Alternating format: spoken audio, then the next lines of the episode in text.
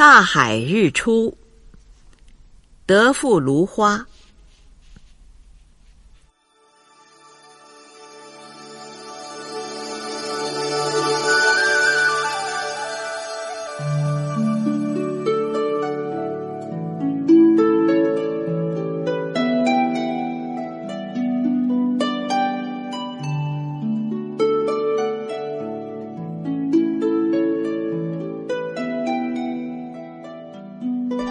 枕的涛声将我从梦中惊醒，随后起身打开房门。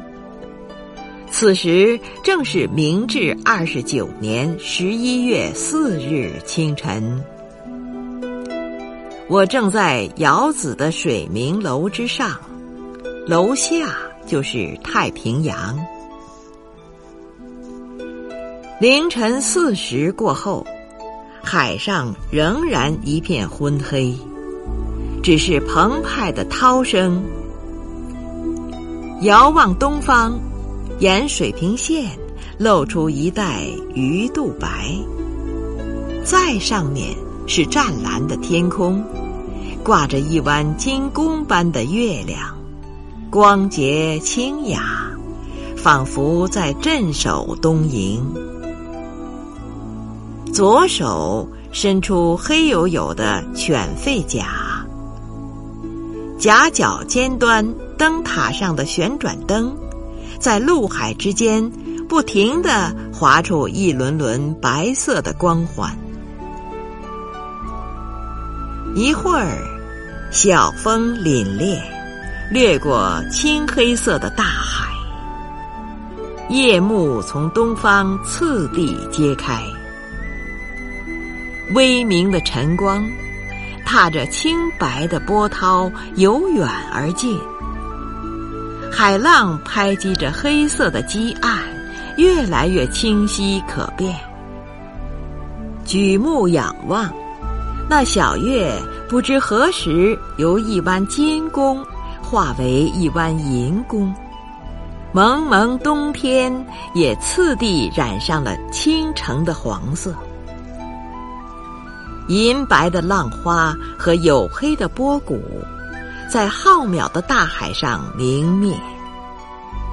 夜梦犹在海上徘徊，而东边的天空已睁开眼睫，太平洋的黑夜就要消逝了。